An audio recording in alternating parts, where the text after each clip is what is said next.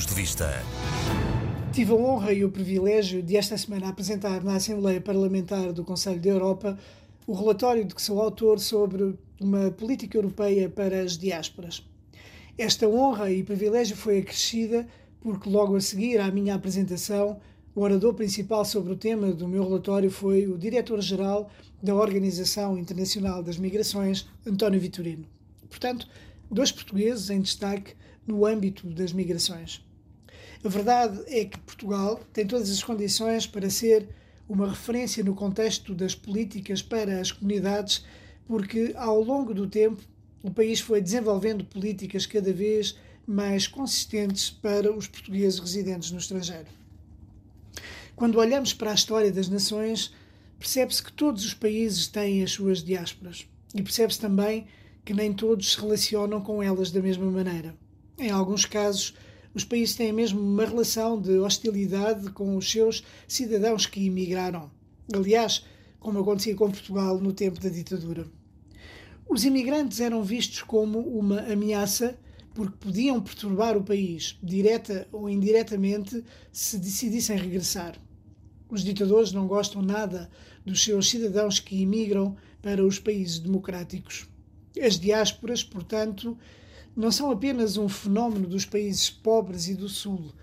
Também existem migrações nos países ricos e do Norte, mesmo que não o queiram admitir.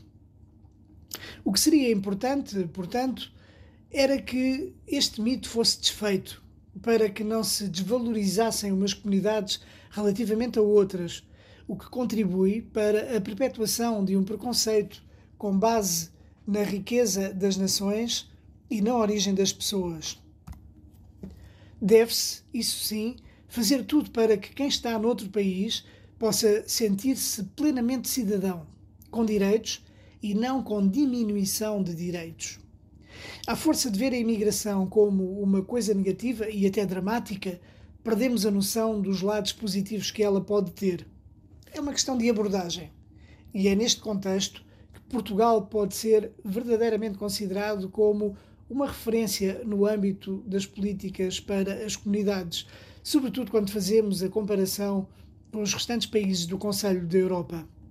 A imigração portuguesa tem um percurso de perseverança e determinação para vencer as dificuldades e demonstra uma extraordinária capacidade de adaptação aos contextos culturais mais adversos e às geografias mais improváveis. Temos todas as razões para ter orgulho na imigração portuguesa, mesmo que muitas vezes a decisão de deixar o país seja penosa e por falta de oportunidades. Mas a verdade é que os portugueses são vencedores e honram os valores humanistas e universalistas que nos caracterizam e constituem um poderoso veículo de uma imagem positiva do país no estrangeiro. E Portugal também honra as suas comunidades, consagrando-lhes proteção constitucional o direito a terem representantes seus na Assembleia da República já quase há meio século, o direito a votarem nas eleições presidenciais e legislativas e terem políticas públicas concebidas pelo governo que têm uma tutela para as aplicar.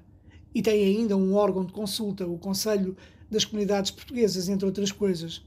Mas é também importante referir que deve haver poucos países no mundo que têm a relação com as comunidades como um dos seus vetores da sua política externa.